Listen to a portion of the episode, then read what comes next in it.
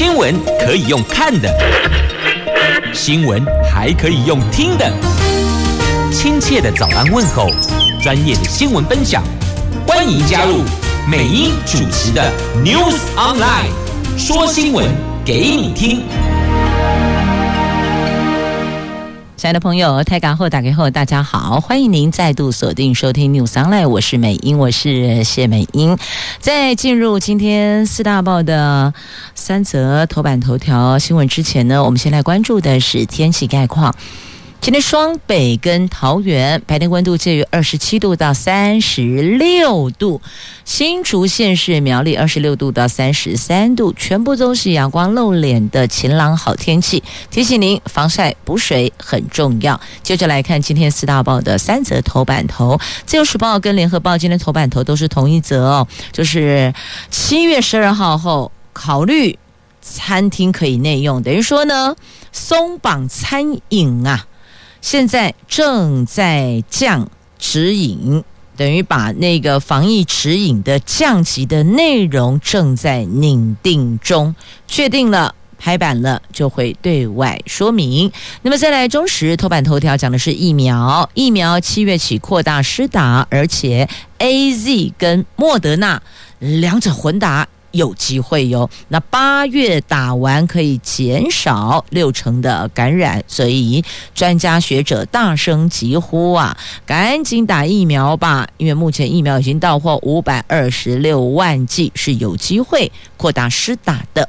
那经济日报头版版面，台湾股市创高点，冲出了五大亮点呐、那主要股市最强，上半年涨百分之二十。好，这稍后再来关注财经的部分。那我们现在先来看的这个是七月十二号起，渴望松绑餐饮的部分。疫情趋缓，昨天新增五十五例本土确诊，五例死亡。指挥中心说，疫情发展趋势往下走，正在拟定降级指引。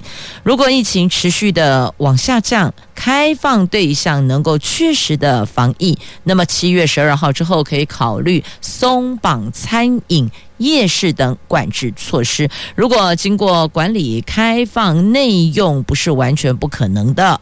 所以有条件的开放内用，应该精准的说法是这样的。那指挥官强调，包括餐饮、夜市等管制措施，像是平时还有战时战争的战战时要如何规划，都会一波一波推出来。正跟经济部相关团体讨论指引的可行性。如果疫情持续的往下走，获得控制，而且建立标章、核可监督，还有后续的检查管理机制等等等都到位，就会考虑有限度开放的可能性。台北市长柯文哲说，本来夜市就在中央管制的十一种场所，夜市之前是自主停业，台北市府开放也不是漫无标准，而是要求先四分之一摊位。一定人流管制，甚至下一步考虑夜市摊商优先施打疫苗，希望在不影响三级警戒管制效果的情况下，攸关民生经济最有影响的先开放。所以这是台北市长他的想法。那新北市长怎么说呢？新北市长侯友谊他说，对于七月十二号是否解封，还是一贯态度，除了。低度活动更要扩大框列裁剪，提升疫调的精准度。那新北市近期快速疫调感染源头不明的感染源降到两例了。那不怕确诊数多，只怕大家不来筛检呐。南部有许多的夜市忍不住已经开始为解封了。但目前疫情比较严峻的是双北市，所以大伙儿看来看去还是在看台北市跟新北市的做法。那南部确实有些夜市进行为解封。那么屏东的 Delta 病毒群聚案。昨天再加一例，累计十五人确诊，有十二例的基因定序证实感染 Delta 变异株。那指挥官说，从社区不断扩大筛检，医院持续框列筛检，我们从这两大面向着手，积极筛检。如果结果都是阴性，那么就能够降低对社区的威胁了。好，这是在有关疫情的区块啊，大伙儿都在引颈期盼，什么时候在民生需求这一块可以有条件的松绑，也就是微解封啊啊！现在正在拟定降级的内容，防疫的指引该如何要求大家做到？所以呢，它其实是有几个但书条件才可以去考虑微解封的哦，包括到摊位到底多少摊，你要怎么去拉开那一个。距离，那第二个就是人流的管制哦，不可以一下子冲进来、涌进来，许多的人大家挤在一起，这个是万万不可。所以那个动线怎么拉，距离怎么摆设用餐的座位，这个都要再讨论过。所以有机会可以内用，那其实也鼓励大家外带啦。有些外带回家也挺好，跟家人一起分享，不是很好吗？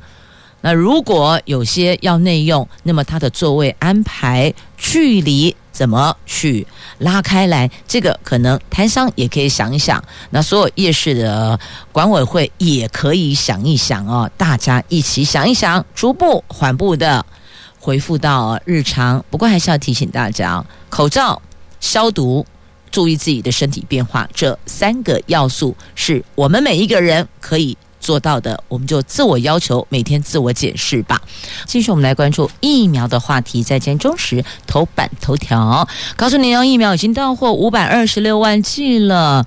接下来，我们的施打对象可以扩大了，而且哦，有 AZ，有莫德纳，你可以选择混打，有希望了。之前没法选择，因为。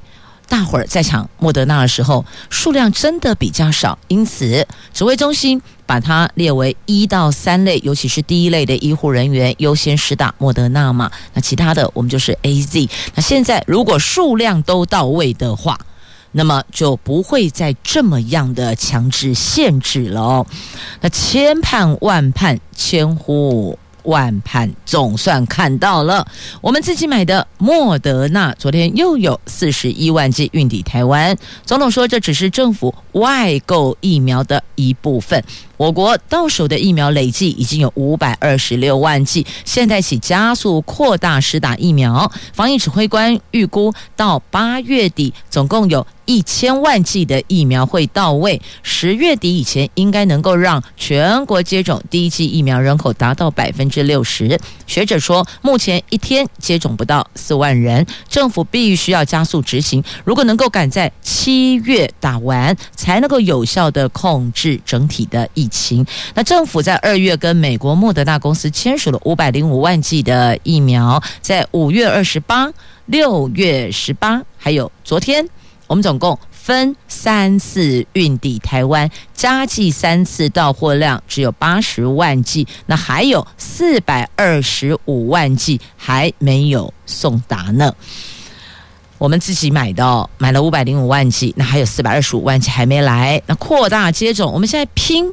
第一目标，十月份第一季的接种率达到六成。那专家是呼吁啊，八月打完可以减少六成的感染。等于说，我们现在也是另外一种跟时间在赛跑。讲到疫苗，那么昨天应该讲是前天哦，前天有新闻传出呢，说我们想争取代工。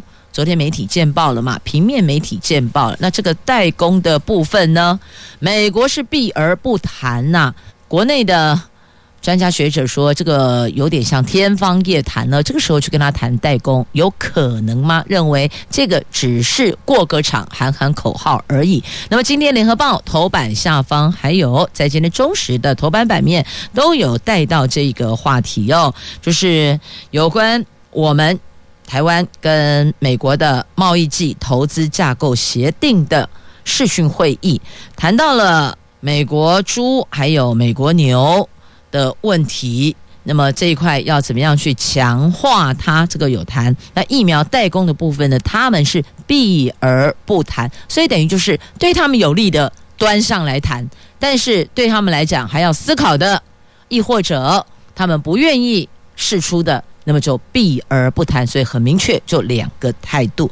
那昨天这一场会议，美国贸易代表署会后发新闻稿说，双方同意针对美国猪、美国牛进入台湾市场障碍等问题加强接触，也将成立劳工等数个工作小组。对接重要的贸易议题，所以你看，这是美国贸易代表署会后发的新闻稿。那我们这里呢，新闻稿应该有两种发法吧？一个是双方共同发布的新闻稿，等于这内容我跟你都认同的。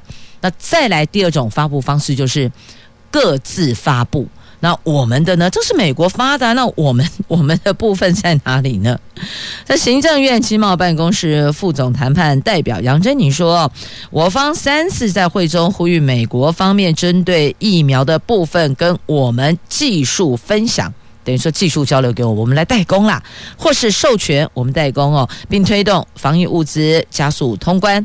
美国方面则允诺继续往下讨论。不过呢，他们这一份昨天贸易代表署所对外发布的新闻稿，则只字未提，完全不提这件事，就当这件事它没有发生过，完全不存在呀。所以这个态度很明确了。因此，我不常都跟你们说吗？怎么说不重要，怎么做才是重点。美国即便说哦好，那这个我们再往下谈，可是他出去的东西，他的做法。是完全略过这一块啊，所以显然这个部分我们自己心里要个底哦，可能性并不高啦。那还是得要想想看有没有什么其他的替代阴影的方案，因为现在大家最引颈期盼的就是疫苗的数量，只要数量到位了，能够充分的照顾我国全体的国人，那是不是还要再多增加生产疫苗？这个就还可以再讨论了，因为现在是。疫苗数量不足啊，每个人要接种两剂。如果诚如日前所提出来的，不排除可能还要再接种到第三剂的话，那个数量就得再加两千三百万剂嘛。因为我国人两千三百万人啊，那如果说连十八岁以下的孩子都能够接种的情况之下，算起来我们的剂量需要这么多。那假设是不能够，那么我们要把需求的数字。保守的数字拉出来，好，有关疫苗代工的部分，大伙儿心里现在有没有个底了呢？大概心里有数了哦。好，那再提到那个解封的部分呢？解封有两大区块啊，我们要特别留意，就是那个变种病毒株，也就是这个 Delta 病毒的威胁。那另外一个就是疫苗的数量，所以一方面要防堵变异病毒，另外一方面。要全民接种疫苗，这两个都得到位，那么就可以彻底解封了。但显然现在这个区块还有困难点呐、来继续我们前进经济日报来看今天经济日报的头版头条的新闻。来看台湾股市，二零二一年上半年昨天画下句点。昨天六月三十号，今天是七月一号，是新的下半年的开始的第一天呢。那么昨天在外资买超两百零四点一亿元的推升之下，台湾股市再创历史新高。五线齐红，也写出了市值创新高等有五大亮点。加权指数上半年涨幅达到百分之二十点五，是全球主要股市当中最强的。那展望后市，法人圈认为台湾股市短线将先挑战一万八千，叫做万八点。第三季上看一万八千五百点呢。那美国股市创高，加上季底半年度做账，昨天。台湾股市盘中冲上了一万七千七百九十七点，那看到了哇，有电子类股、这金融传统产业股一起往上走。那钢铁、航海这两大类股成交占大盘有五成，中长指数上涨一百五十七点，坐收在。一万七千七百五十五点，成交量则下滑到五千四百三十七亿元。那有关这个日线、周线、月线、季线、半年线是全数都收红。那观察全球主要股市上半年的表现，由于市场预期经济重启和企业获利将强劲成长，国际汇市股市。普遍走势亮眼。台湾股市加权指数累计上涨三千零二十二点，涨幅百分之二十点五，表现在越南、奥地利、阿根廷、瑞典等股市之后，涨幅名列全球第五高啊。换句话说，以全球的主要股市来看，台湾荣登。冠军宝座呀，但不要忘了，很多是外资在那儿进进出出的，所以还是得小心点儿。这股市的生存游戏规则，自个儿得拿捏拿捏呀。好，继续我们来看一下这金融圈的生存游戏啊，得当心啊，在股市进出的朋友留意一下外资的动向啊，千万别您进场了反而出不去了。好，那再来呢，这台积电神助攻啊。美国加码给疫苗，那有人说，哎，是不是晶片换疫苗嘞？对此，白宫否认，但是商务部证实哦，曾经跟公司的高层会谈过，捐赠莫德纳增加到两百五十万剂。所以你说这有没有一些暗示明示？护国神山台积电虽然目前还没有买到 BNT 疫苗，但已经先出手。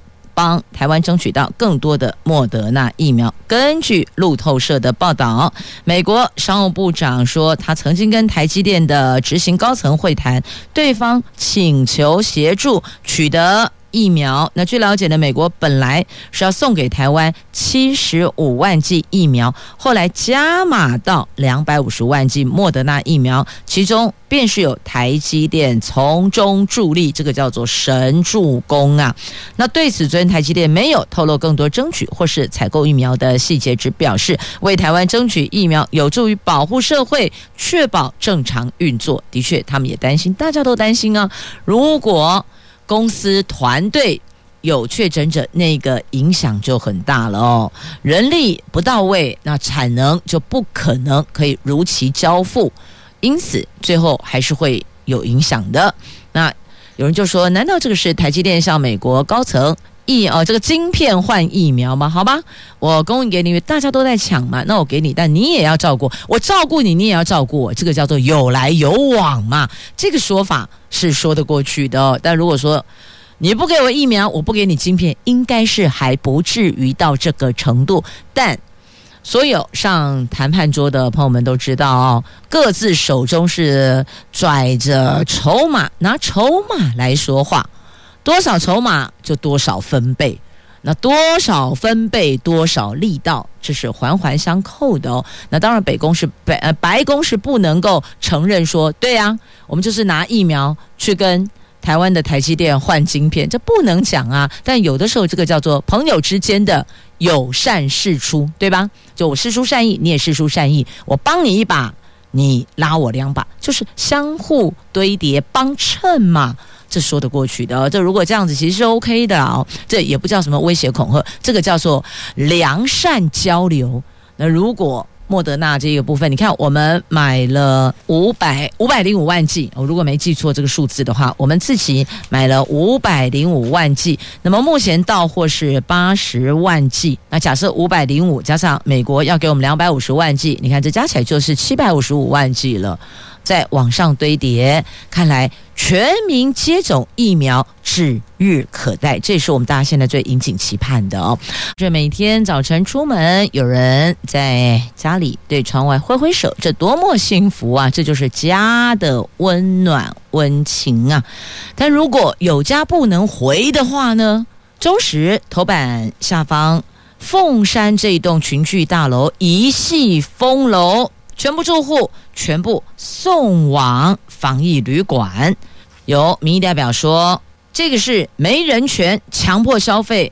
陈其迈市长讲，这是痛苦的决定啊。我们来看。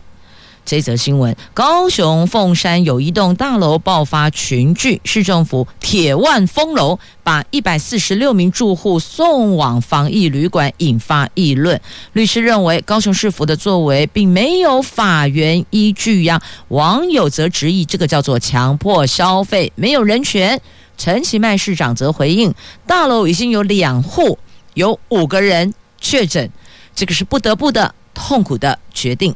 那国民党籍高雄市议员黄少廷很酸，就是因为先前人五群聚的意调不实，这个苦果竟然是让市民吞呐、呼吁高雄市政府，你要提出配套补偿居民的损失，你知道吗？这四口之家被迫隔离，费用恐怕破十万。因此，有网友就说，这个叫做强迫消费，没有人权。但高雄市府说，这一栋大楼已经有两户有五个人确诊了，这还不封楼要做什么呢？所以，有没有一个中间可以圆满的做法？离开。住家到防疫旅馆，这是不得不的决定。但对住户来讲，不是我确诊，但是我却得被迫离开温暖的家，还得付庞大的防疫旅馆的费用。那这当中有没有可能有一个调整跟转圜的空间呢？譬如说，在防疫旅馆的费用的部分。可以有一个商量的空间。那至于怎么个商量法，这个就由高雄市府跟住户，还有高雄市的民意代表协助去区间去沟通了。那这一栋大楼，有人说，为什么这么多人确诊？该不会是搭电梯就被传染了吧？因此，我们在电梯内是禁止交谈的。有没有想起来了？搭电梯来对了，我给你大作啊，给你提醒呀。电梯内禁止交谈，而且电梯内得全程戴口罩，对不对？是啊，这两点一定要做到。还有，建议大家酒精随身带，随时双手喷酒精。那再来养成一个习惯啊，尽量不要用手去触摸眼、耳、鼻、口。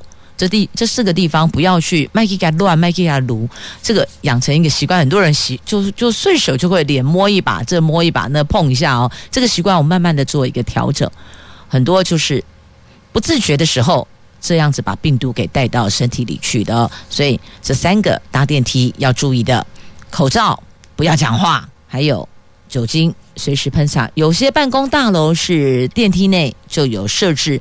不接触的感应式的酒精，那进去就喷一下，那离开的时候也喷一下，好了，安内卡安转啦。好，那再来呢？这个人气地瓜阿嬷确诊哦，呼吁有购买有消费的客人赶快联系一九二二，这是高雄市政府所提出的呼吁哦。这中年妇人的父母相继确诊，那妈妈是在。凤山的中正路摆摊卖地瓜，所以陈市长说，只要是凤山人都知道这一摊地瓜摊，因此呼吁最近有消费的民众赶快和一九二二联系，却意外的引来网友歪楼回应说：“哦，突然好想吃地瓜哦。”这不是当事人有时候闷坏了，难免可能会有一些比较脱序的留言哦，也请大家多多包涵。那。后续在一些社交平台留言也要注意一下，当事人心情是很紧张、忐忑不安的。那这个时候我们就别轻松诙谐了，要开玩笑可以，但不要跟疫情相关的事情，这样子是不是比较稳妥一些些呢？顾虑一下别人的感受吧。好，那么再来，我们关注的这个跟疫情无关了，但是因为也都在头版的版面，所以带您一块来聚焦了。行政院会今天将会通过产检假七天，夫妻可以同时请育婴留职停薪啊。不过说真的，这年头谁敢请育婴留职停薪？夫妻两个留一个照顾小孩就好，两个人都请。如果是双胞胎，那另当别论，因为都很担心哦，在职场上你离开这一段时间，是不是还能够回来呢？是否能够回得来，衔接得上？这个都是必须要考虑跟考量的。但是照顾小孩那个就没话说了，你得做一个选择。那是不是夫妻两个都要同时？育婴留职停薪，这个你们在讨论哦，因为每一个家庭的情形跟状况都不一样嘛。那为了要鼓励生育，减轻育儿父母的负担，行政院今天院会将会通过修正案，修正性别工作平等法，修正就业保险法。修正这两个法案，将产检假由目前的五天增加为七天。那因为劳工夫妻俩目前只能够有一方申请育婴留职停薪，行政院也将通过修法放宽劳工夫妻可以同时申请育婴留职停薪啊。劳动部说，育婴留职停薪的津贴从原有的月投保薪资的六成提高到八成，以及配合预防保健产检次数从十次提高到十四次。政府将提供雇主产检假薪资补助等劳动新制，这个都是从七月一号起实施的，让。父母亲可以减轻负担，让雇主也可以愿意让员工去申请他的产检假啦，或是育婴留职停薪假等等哦。那育婴留职津贴本来以前是六成，现在提高到八成，可能也会有相当程度的鼓励作用啦。但要思考的面向很多，因为呢，每一个家庭。内部因素不一样，每一家公司行号的内部组织文化也不一样，所以这些考量都是得全面的。来，全台湾三百零三处的批发市场要遵守两罩一套，罩是口罩的罩，是面罩的罩，套是手套的套，因为要防止北农群聚感染重演，所以中央定了这么一个防疫指引，北农。群聚感染等批发市场群聚案持续扩大，所以指挥中心跟农委会昨天公布了相关的建议指引，规定全台湾三百零三处的农渔畜批发市场都必须要遵守，包括工作人员全部都要两罩一套，口罩、面罩加上手套。如果有人确诊，风险区域必须要暂停营业最少三天的时间。如果有群聚要降载最大容留人数到百分之五十，所以呢，只要有确诊，风险区有两大作为：一个停业最少三天，降载最大容留人数哦。那因此这两个区块都是但书条件，两罩一套。好，那再来有些。民生物资以及民生消费，还有一些民生生活常态，也陆续的有些微解封了哦。譬如说。部分朋友比较习惯在某些熟识的店家啦，或是摊商啦去做消费，亦或者整理自己的服装仪容。那现在告诉你哦，龙山寺的地下街恢复营业，连快剪都要排队呢。你看看，这大家闷多久了？哪怕出来剪个头发都觉得很好，好也算是透透气了。但是提醒您哦，即便在。做这些消费互动过程当中呢，口罩都不要剥下来，口罩得全程戴满呢。那注意彼此的距离，保持安全，双重保障啊。那再来。这个六十五岁以上的长者跟孕妇今天预约莫德纳疫苗。那么七十九岁以上长者想要补打疫苗，看各县市政府的游戏规则如何律定喽。家中如果比较年轻的子女辈们，帮父母亲了解一下这一块哦。六十五岁以上的长者跟孕妇今天可以预约莫德纳疫苗。如果之前对 AZ 比较有疑虑的。那现在或许你可以考虑一下莫德纳疫苗。邻居的耳朵，好来，邻居耳朵听到了什么呢？听到了，我们现在水情正常啦，石门水库的蓄水率七十一趴，水情转绿灯了。那水情正常，所以半导体警报也解除了，而且全台二期稻作将如期供灌呢。好，这是经济部昨天召开的旱灾因应的应变小组的会议，因为各地的水情持续的改善，所以会中拍板了。半导体生产重镇新竹水情由减压供水的黄灯恢复正常，支援新竹的桃园也由黄灯转水情提醒的绿灯。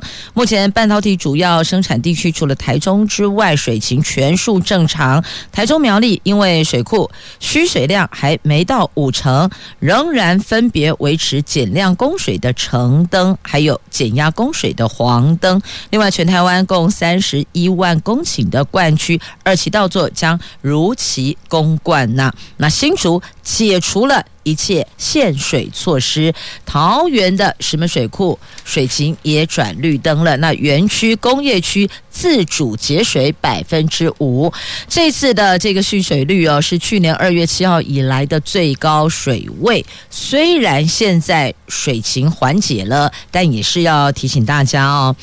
还是维持节约用水，把它养成一个良好的习惯，随时应变，也可以省自己的荷包，不是吗？好，那么再来关注的这个是爱文芒果，因为小农不懂行销，结果呢，芒果堆满仓库，而外围想要订购的消费者。买不到芒果，订不到芒果，以为伪料料啊，实际上还是有很多小农的仓库堆满了芒果啊，欲哭无泪呀。这是因为印度的 Delta 变异株出现在屏东的方山，当地的爱文芒果被污名化了，惨遭退货呀，各界就发动抢救。那方山农会订单满载，却让外界误解说哦，当地的芒果都卖光光了，并没有啦。其实有不少的小农贴出满仓库芒果照片，哀嚎啊，大叹不懂行销的小农还是惨兮兮呀。所以你看这一块，其实有很多的大学生，如果是攻行销这一 part 的，也许可以提供一些必要的协助，也当做是大学生的一个参与。那是一种经验的累积，那也会帮助小农，因为小农说实话，他真的没有那么多钱去整个委外做行销，根本没啊。那这个时候政府在哪里？或许大学生如果看到了，也可以主动提供一些协助，帮忙行销抛在网络，只要建置一个。网页可以去连载登记，然后告诉他帮他整理订单资料，这样也是一种协助，也是一种很实际的实习，不是吗？这叫做创造双赢啊！大学生有实习的机会，可以累积这方面的经验，而小农也可以受到得到实质的协助，这不是共创双赢吗？这个时候，即便好在地的官方。力量比较薄弱，那么教育部可以出面来整合这一部分的资源，也或许可以换成另外一种大学生的打工换算薪水给他，这不就是共创三赢了吗？好，想想看吧，这个方法可不可行？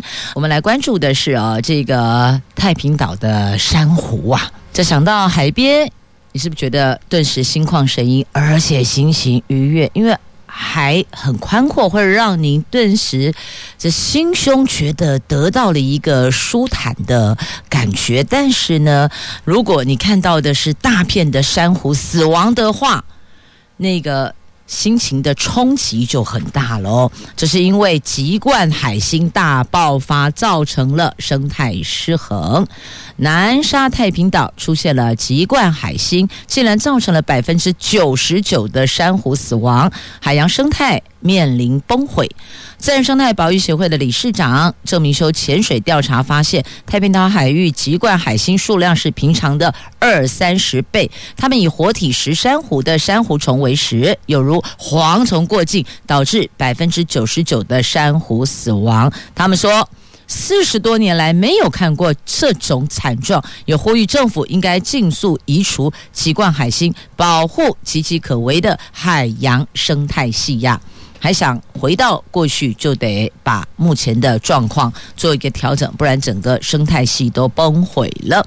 好，那再来关注同样在《自由时报》头版版面的这一则图文哦，在台北市动物园的小钩居底加啦，它是巴拉望孔雀雉宝宝首度露脸哦，在台北市立动物园。鸟园区的巴拉望孔雀雉首度繁殖成功，透过人工孵化及育幼，巴拉望孔雀的雉宝宝在五月三十一号破壳，昨天算是满月。昨天六月三十嘛，模样超可爱、超萌的。元芳发现破壳第一个星期，雏鸟的内侧的有一个指头有异常弯曲，所以启动了早疗法，利用胶质软管和透气胶带把脚趾拉直。现在看来恢复状况挺良好的，不会影响到未来的抓握功能啊。那早熟型的巴拉望孔雀雉宝宝活动力很强，不止学会自行采食，还能够振翅短距离飞行呢。所以你看，这个时候如果宅在家里很闷的话，也不能去动物园啊，你就上网看一看，进动物园的官网看一下这些让您心情会比较愉悦、会赏心悦目的这个比较有疗愈的影片，亦或者照片吧。好，那继续再来，还是得回到现实啊！关注跟疫情相关的话题来看的是。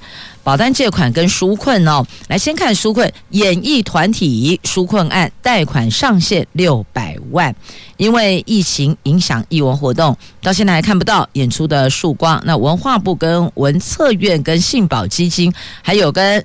台湾银行合作金库合作了，今天开办为艺文团队量身打造的演艺团体的纾困贷款专案，最高六百万，由政府提供十成信用保证以及一年的全额利息补贴，估计至少六千多家的演艺团体、艺文相关团体是符合资格的。如果您是符合资格，一年六百万，头一年由政府。